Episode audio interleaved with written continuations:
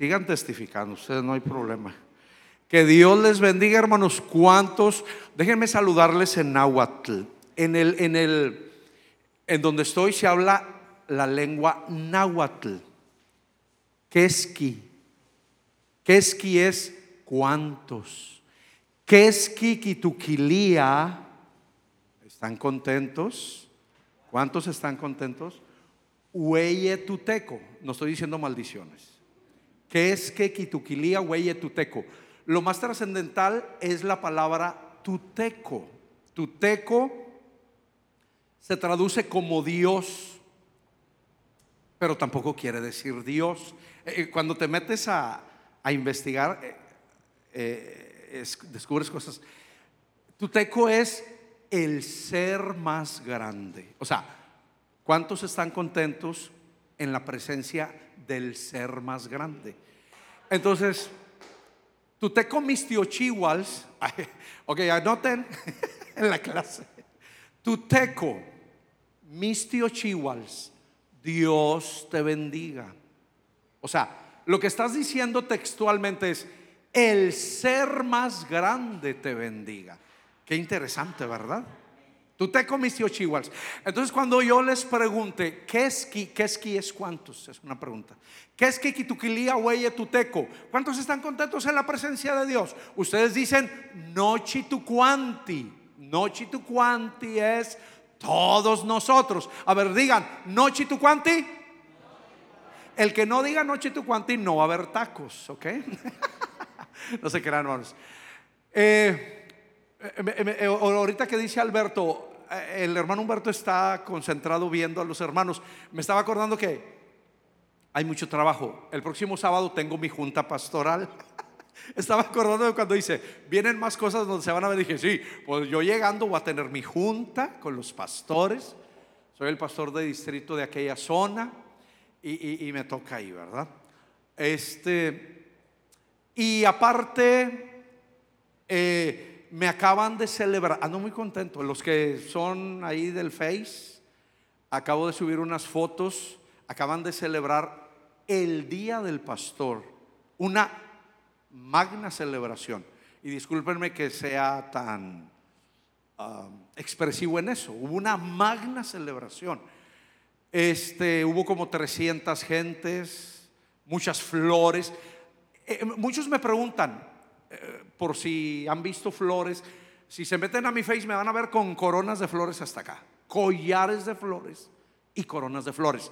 La tradición huasteca náhuatl, en las celebraciones, en los cumpleaños, cuando hay funerales también se llenan de flores. Cuando llegan personajes importantes de la política o, o directores escolares o algo así, les ponen sus collares de flores. Es una manera ya sea de festejar a la persona o una gratitud porque les está visitando en el pueblo. Entonces, entonces ahí me van a ver el Face lleno. Coronas, coronas. Ahora me llevaron más coronas. Eh, hubo carnitas de puerco hechas así en casos con lumbre, con leña. Max, cuando quieras ir, ya te está saboreando. Este, hubo barbacoa de pollo. Usan una hoja que se llama hoja de papatla. Esa la traen de la sierra. Son unas hojas eh, de especie de, como la hoja de plátano. Esa se da en el monte.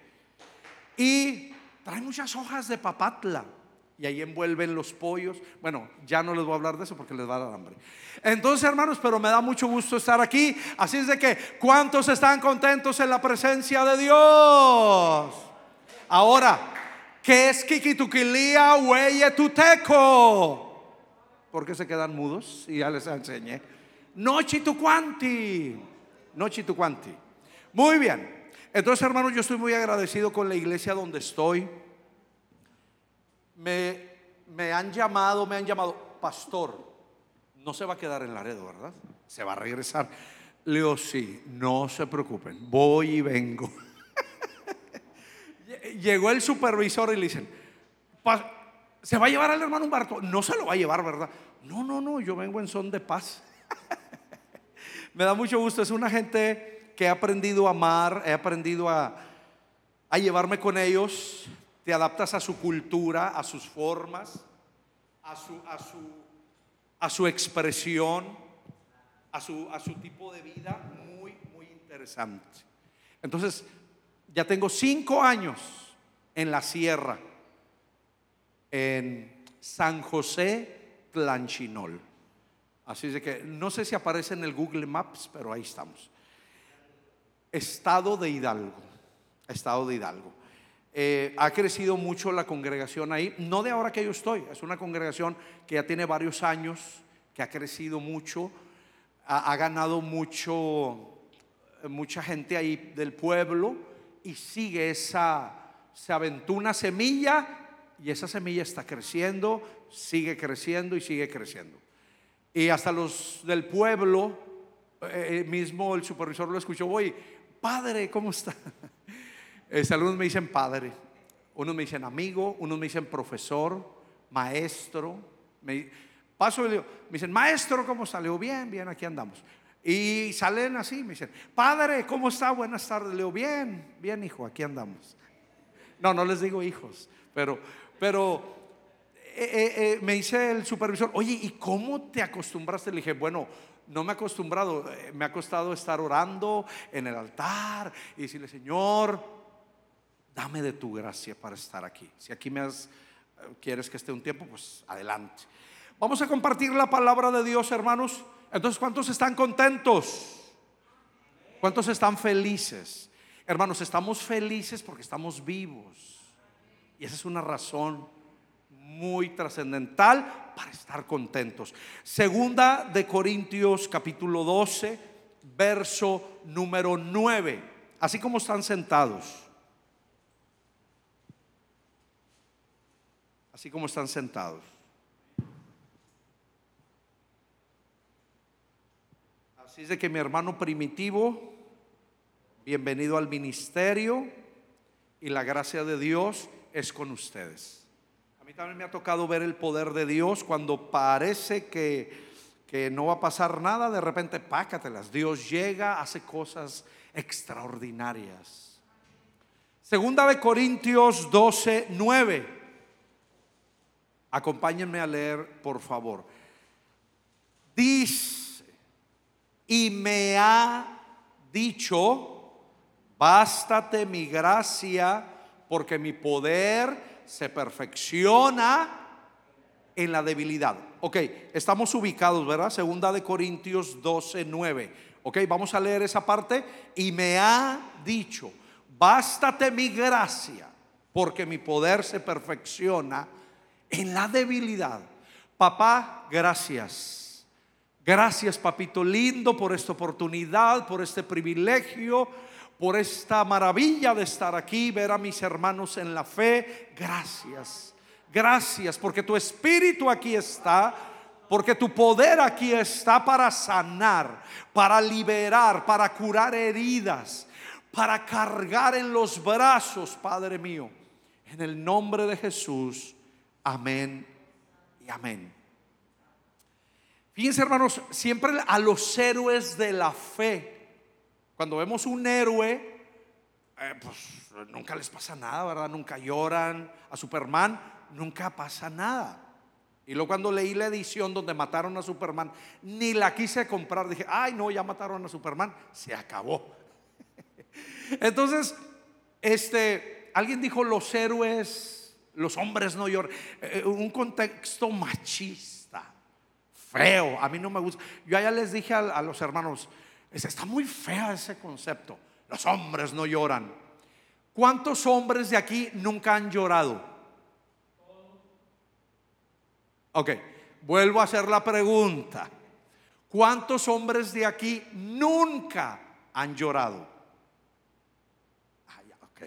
Ah. Ahora, ¿cuántos hombres de aquí hemos llorado? Ahora sí. Todos, no chitucuanti. Todos nosotros. ¿Cuántas mujeres nunca han llorado? No, hombre, si son las reinas, ¿verdad? Eh, eh, porque emocionalmente, pues eh, la mujer está muy conectada a la emoción, ¿verdad? Llora porque está feliz, llora porque ve al marido, llora porque no llega el marido. porque se fue, porque rezó. Y, los varones también somos llorones, nomás que se voltean para que no los vean. Pero hermanos, a veces tenemos un concepto que la gente fuerte, yo, eh, yo también he hablado con ministros de muy alto nivel y, tú los ves bien padre, oh, no, fuerte, poderoso en la palabra. Y, cuando, y me da gusto cuando los empiezo a conocer, porque me dicen, fíjate que estoy batallando con mi hijo. Fíjate que he llorado con mi esposa. Sabes que mi esposa se enfermó y, me la paso llorando de rodillas. Ay, tú también lloras. Claro, le digo, chócala. Entonces, hermanos, cuando vamos con los héroes de la fe, a los héroes de la fe nos los imaginamos así como a Pedro, a Juan, a todos. No, hermanos, tenían sus debilidades, tenían su carácter, tenían su manera de ser. Eh, tenían, no los llamó el Señor porque eran perfectos. Los llamó porque eran imperfectos, pero aptos para la obra. Dios nunca llama gente perfecta, porque todos los que yo he conocido somos imperfectos, ¿verdad? Entonces muchas veces se tiene un concepto, ahorita que hablaban del ministerio, a veces, ahorita de hecho sería bueno, yo hacía mucho que no estaba en una presentación de nuevos pastores. ¿Qué quiero decir con eso? Necesitamos gente que se aviente a servirle al Señor, ¿verdad? Gente atrevida, no porque tenemos las facultades a veces. Ahorita estaba analizando lo que decían mis hermanos. No tenemos las cualidades a veces. Oh, soy un gran orador y gran predicador. Y, esto. No. Los apóstoles, hermanos, tenían muchas deficiencias de carácter, igual que yo, igual que todos, ¿verdad? Tenían muchas, muchas deficiencias. Inclusive al Peter, a Pedro, el Señor un día le dijo unas cosas bien feas. O sea, el Señor le dijo, apártate de mí, Satanás. ¿Verdad? Yo siempre pienso, eso es para decirse en la casa también. de repente, espero que las esposas no le digan hacia el marido de repente, ¿verdad? Cuando le fastidien. Sino, hermanos, eso habla de las deficiencias. Entonces, en medio de esas debilidades, de esas deficiencias, el apóstol Pablo le escribe a los corintios su perspectiva. Pablo estaba batallando y, no nos vamos a meter a que estaba batallando. Unos dicen que estaba enfermo, unos dicen que lo atormentaba un demonio. ¿Y qué más, Beto? Un chorro de cosas. Unos dicen que tenía ceguera. Eh, muchos le puedes añadir lo que tú quieras. Pero Pablo, un hombre, a mí me a ese sí me hubiera encantado conocerlo este, aunque también se aventaba sus regañadotas, ¿verdad? Cuando algo no le gustaba. Este, y Pablo, hermanos, ahí estaba y clamaba. Si había alguien que oraba y que es un gran ejemplo hasta hoy en día, es el apóstol, gran apóstol Pablo. Y él se caía de rodillas llorando, Señor, sáname o libérame o lo que ustedes quieran. Y el Señor solo le contestaba, solo necesitas mi gracia, eso es todo. Confórmate con lo que te doy. Aprende a conformarte con lo que te doy. Porque hoy en día, hermanos, es bien eh, conflictivo el mundo donde vivimos. Nos ha tocado vivir una época conflictiva, pero en medio de esta época conflictiva el Señor sigue diciendo, bástate de mi gracia porque mi poder se perfecciona en la debilidad. Y si quieres ponerle en la enfermedad, y si quieres ponerle en las tristezas, y si quieres ponerle en el desánimo, ahí se manifiesta la gloria de Dios. Entonces, queridos hermanos, Dios nos llamó, Dios nos alcanzó y, no siempre para estarnos sanando a veces. A veces vas a tener que caminar con dolor. Vas a tener que caminar con tristezas. Vas a tener que aprender a caminar, que a veces sientes que el agua te llega hasta el cuello. Pero en medio de eso el Señor te va a decir, aquí estoy, no tengas miedo. Cuando los apóstoles andaban en la barca, se vino la tempestad, ya saben esa hermosísima historia. Pero se les olvidó que iba Jesús. Y Jesús como que de repente lo soltaba, ¿verdad? De repente el Señor permite Permite que pases la prueba. Permites que pase. Inclusive el Señor permite que lloremos mucho. ¿Sabes por qué? Para que dependamos de Él. Porque, porque muchas veces se nos da una ideología. Por ejemplo, eh, estaban el otro día analizando las gentes del Face, ¿verdad? Y, mucha gente sube fotos en el Face, ¿verdad? Eh, sin arrugas. Y digo, ay, pero usted tiene como 100 años y no tiene una arruga. Y luego los ves en persona, ¡ay! Tiene 200 años acumulados. y este, y, los ves con ojos azules. ¿Y este dónde sacó los ojos azules? Los ves y más negros que el sabache, ¿verdad? Y, un día estábamos en el contexto, ¿verdad? a veces dice uno, Ah, yo quiero ser, el, moreno quiere ser blanco. Y todos los muchachos se ponen así, blancos. Oye, pero ¿por qué estás blanco y son rosados? Y en la vida real estás oh, como un carbón, ¿verdad? Hermoso como un carbón. Entonces, ¿por qué no nos aceptamos como nos gustamos? ¿verdad? No, no nos gustamos, no, no nos queremos. Porque, porque se venden ideologías y se venden cosas y, vemos mucha gente así, wow, puro éxito. Y luego cuando platicas dices, llora, también llora, también sufre, también padecen lo mismo que tú, también han estado noches pidiéndole a Dios morir porque ya no soportan la vida que llevan. Entonces, queridos hermanos, cuando vamos a la palabra de Dios, a mí me gusta que la palabra no te engaña. Inclusive los grandes héroes de la Biblia pone también sus vulnerabilidades. Los pone al frente. Puso la vulnerabilidad de David, ese gran rey, que a mí también me hubiera gustado conocerlo. Bueno, un día lo voy a conocer en el cielo. Este hizo cosas extraordinarias, pero saca sus lados débiles. Y dices tú, oye, pero ¿cómo? Ay, Dios mío, pero como la Biblia menciona que pecó y que tuvo un hijo fuera del matrimonio y que conspiró para un asesinato.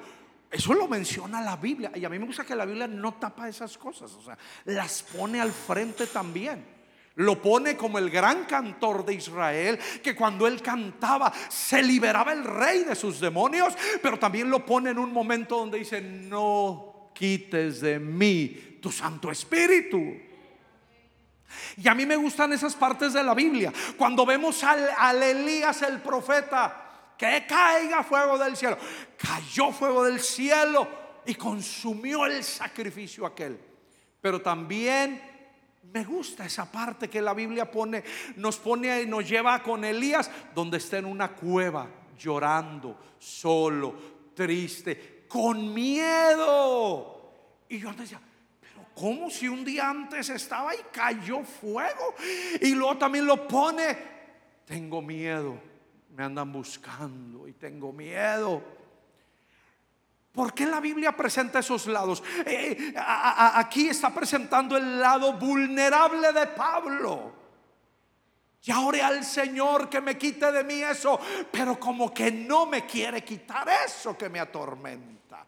Hay cosas que te hacen llorar, hay cosas que te hacen sufrir, hay cosas que te duelen, hay cosas que ahí van a estar siempre, pero también la gracia y la misericordia de Dios van a estar siempre contigo. Y ahí es donde debemos de aprender a caminar, hermanos. Debemos de aprender a caminar en las aguas. Debemos de aprender a adorar al Señor en medio de la cárcel. En medio de la cárcel de los problemas, del estrés. Hoy en día hay mucho estrés. Hay mucho estrés. ¿De qué va a pasar el día de mañana? ¿Qué va a suceder? Y, ahí estamos también todos. Ay, a lo mejor me voy a morir yo. Y a lo mejor sigo yo. Y a lo mejor uh, se pone uno así de repente. Ay, en el Face van a decir, descansa en paz Humberto Reséndez. allá se quedó por allá. Y yo, no, pues gloria a Dios y para adelante, ¿verdad? Entonces, eh, ¿por qué? Tenemos hoy en día, hermanos, transmitimos con nuestras acciones la clase de vida que llevamos con Dios. Tenemos que aprender a caminar en medio de lo que nos ha tocado caminar. Eh, siglos y de historia y hoy estamos viviendo historia. A lo mejor Cristo viene hoy, a lo mejor viene mañana, no sabemos. Pero nos ha tocado vivir esto que estamos viviendo.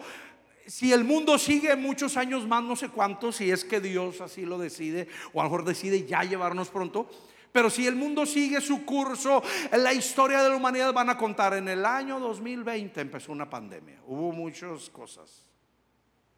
Entonces, pero también se va a escribir en la historia, los creyentes a pesar de que eh, prohibieron reunirse en algunos momentos, hubo gente que le creyó a Jehová de los ejércitos.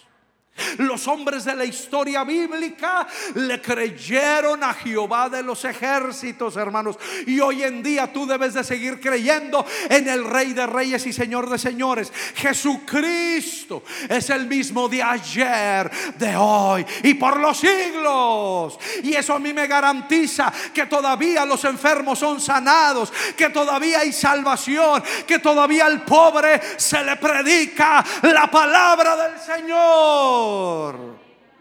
Por eso hoy en día, hermanos, tienes que despojarte de toda tu ansiedad.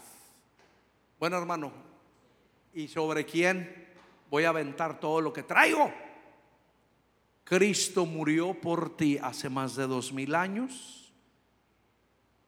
Despojó a los demonios de su poder que tenían sobre nosotros llevó nuestras cautividades y Él sigue diciendo, vengan a mí los que estén cansados, estresados, deprimidos.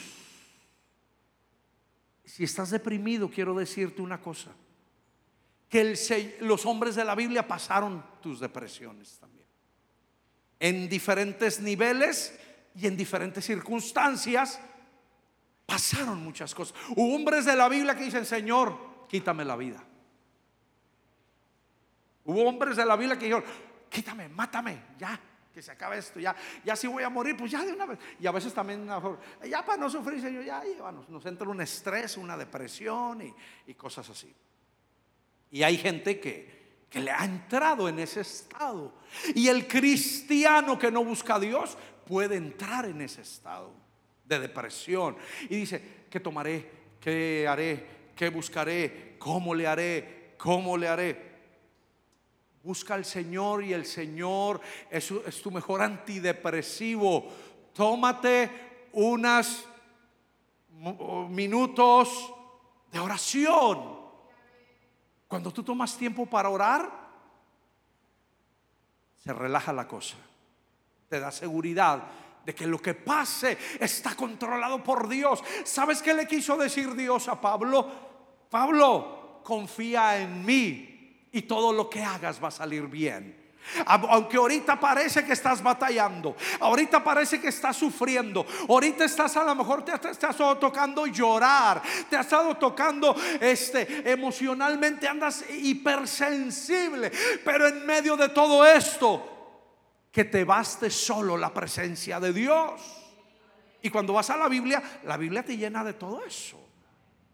Por ejemplo, dice, el gozo del Señor es nuestra fuerza. ¿Qué quiere decir? Hermano, los apóstoles aprendieron a cantar cuando estaban en la cárcel. No crean que siempre puro, danzaron en puras campañas evangelísticas. No, les ponían sus correteadas, sus apedreadas y órale, a la cárcel por andar predicando de Jesús. Ahí en la cárcel se ponían a cantarle al Dios Altísimo. Y ahí la cárcel se puso a temblar, hermanos. Cuando un creyente le cree a Dios, cuando una hija de Dios le cree a Dios, vas a, vas a, vas a empezar a ver cosas extraordinarias. Dios mueve lo imposible en favor de sus hijos.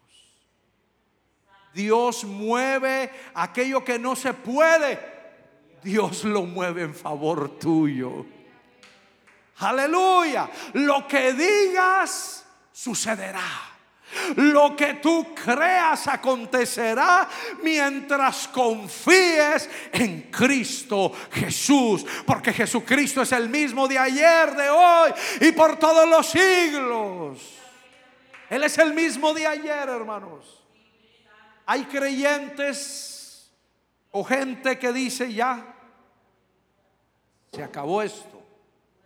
Se acabó la fe.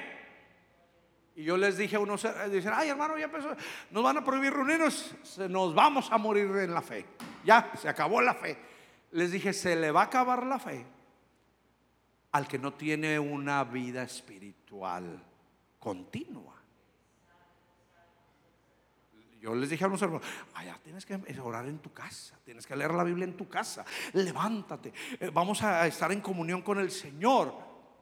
El que no se alimenta de Dios sí va a morir. Pero el que se alimenta del Señor tendrá nuevas fuerzas. Correrá y no se cansará. Caminará y no se fatigará. Aleluya. Porque tenemos que aprender a caminar en la presencia del Dios altísimo. Aleluya.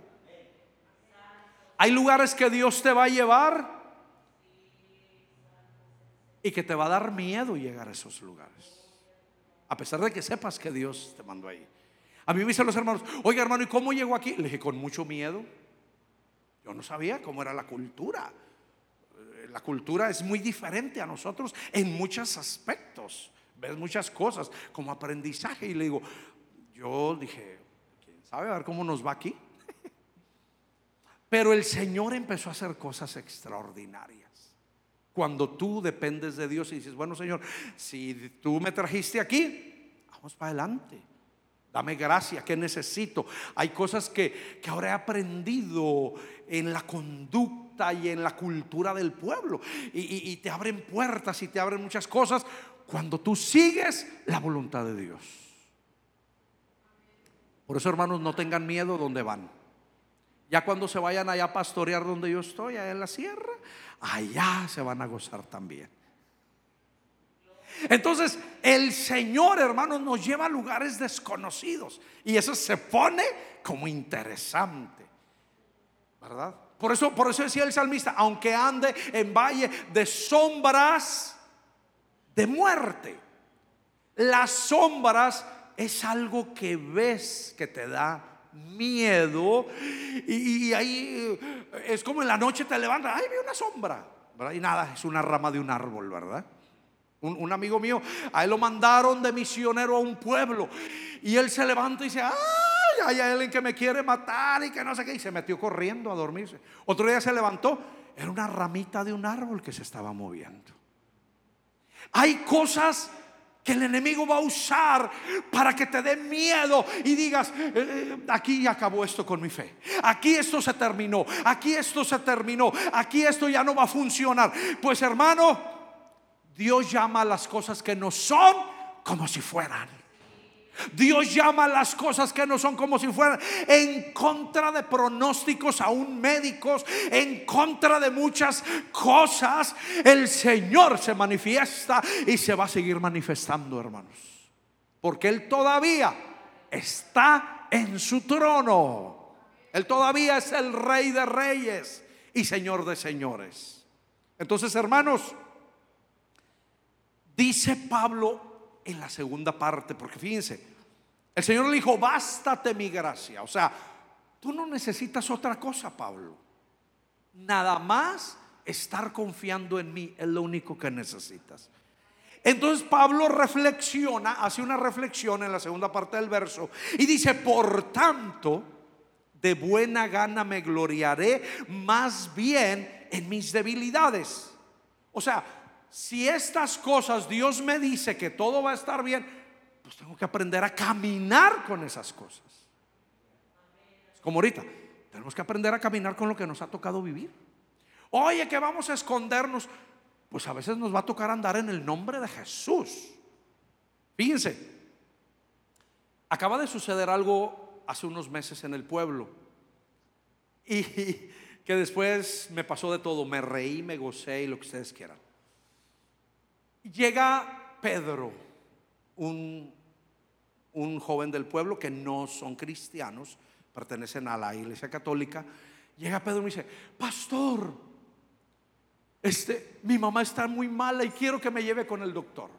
A mi madrecita, una, la señora, unos 80 años, no sé. Y así, así estaba la señora. Le digo, ¿qué tiene? Dice, pues la llevamos aquí a Coquilco y los de Coquilco dicen que es coronavirus. Dije, ay, poder en Jesús. Y yo, yo ya estaba, bueno, Señor, fue un gusto trabajar Entonces, veo, y yo agarré mi gel y me barrí como si fuera aceite ungido. Dije, en el nombre de Jesús. Y agarré, tengo como 50, se ríen los hermanos porque tengo como 50 cubrebocas. Y fui con Pedro. Tú gozate, hermano. Fui con Pedro y veo a la, y vi a la, le dije, ¿dónde está tu mamá? Allá. Y la señora estaba. Y yo también le empecé a hacer así.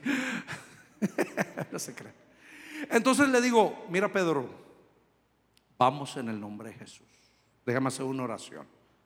Yo voy a hacer una oración, le dije que el Señor nos proteja. Y el diagnóstico que le había dado un médico era este que, todos esos síntomas son de coronavirus.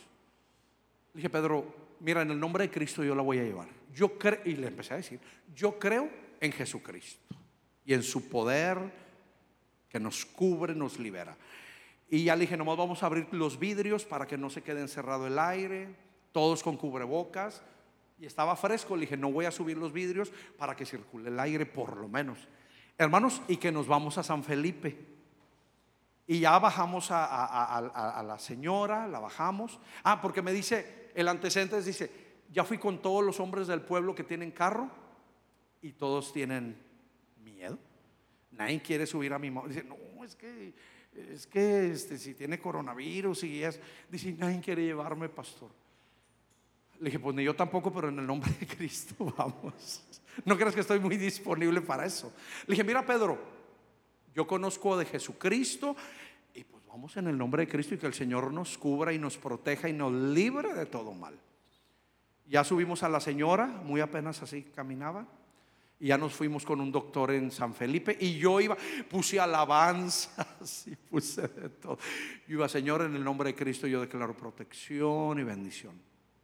Ya llegamos, Pedro se mete con su madrecita, con el médico, y ya sale Pedro. ¿Qué quieres, pastor? Digo, ¿qué pasó?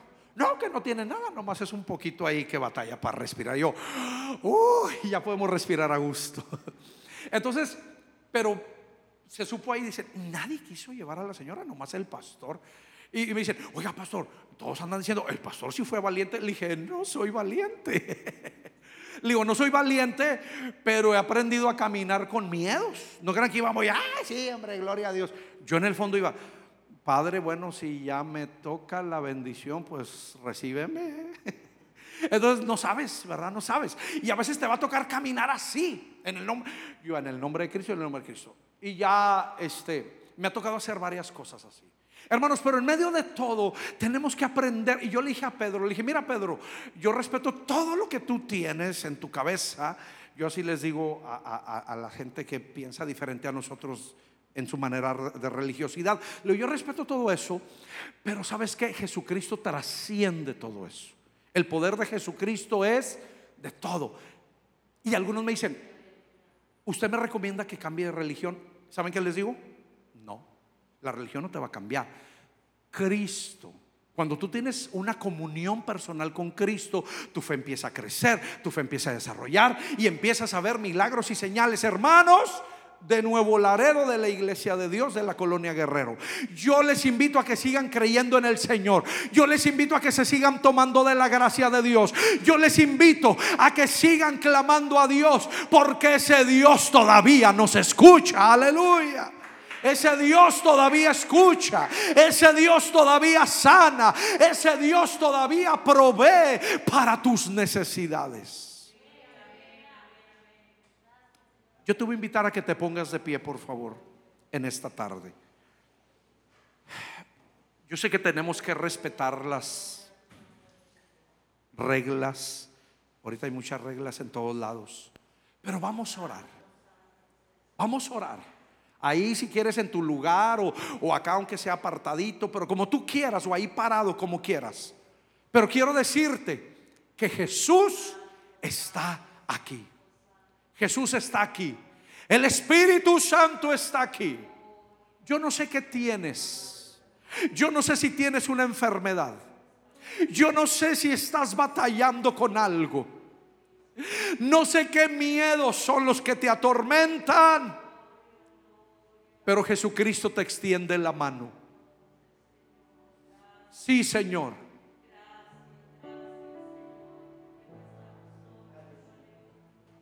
Sí, Señor. Oh Espíritu Santo. Abba Padre. Abba Padre. Abba Padre.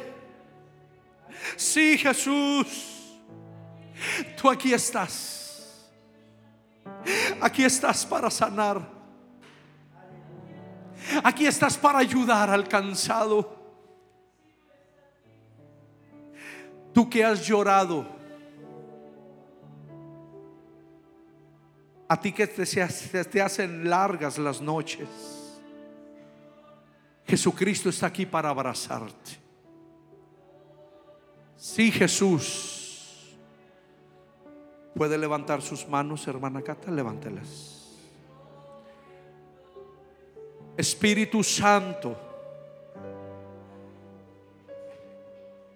nos toca orar aún contra todo pronóstico. Oh Santo. Espíritu Santo, yo ruego que toques el cuerpo de tu hija. Oh, aleluya. Toca su corazón. Toca su corazón, Señor. Toca su corazón, Espíritu Santo. Toca su cuerpo. Porque tenemos que empezar a ver que los enfermos caminan, se mueven y son sanados por el poder de Dios. Oh, sí, Señor Jesús. Oh, gloria a tu nombre. Sí, papá. Oh, gloria a tu nombre. Clama al Señor, clama al Señor y Él te ayudará. Aleluya. Yo te busco, yo te busco, fuego. Sí, Jesús, aquí está Él. Aquí todavía se mueve Jesucristo. Oh, aleluya. Oh, aleluya. Muévete, papá. Muévete en la familia. Muévete en el seno familiar. Muévete allá en la casa. Muévete ahí en medio de la familia. Muévete en medio de los hijos. Oh, sí, Jesús. Sí, papá. Oh, Te amo más. a mi ser. Oh, sí, Señor Jesús.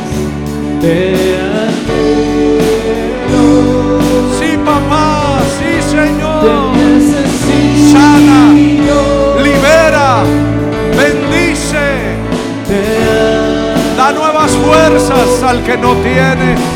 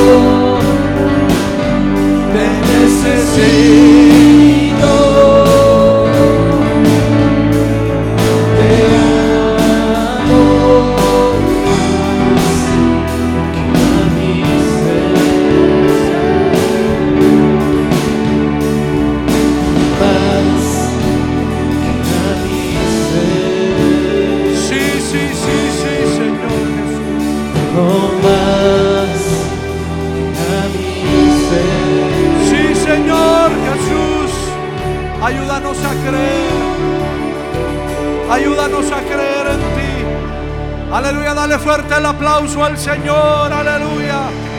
Gracias, papá. Gracias, Espíritu Santo.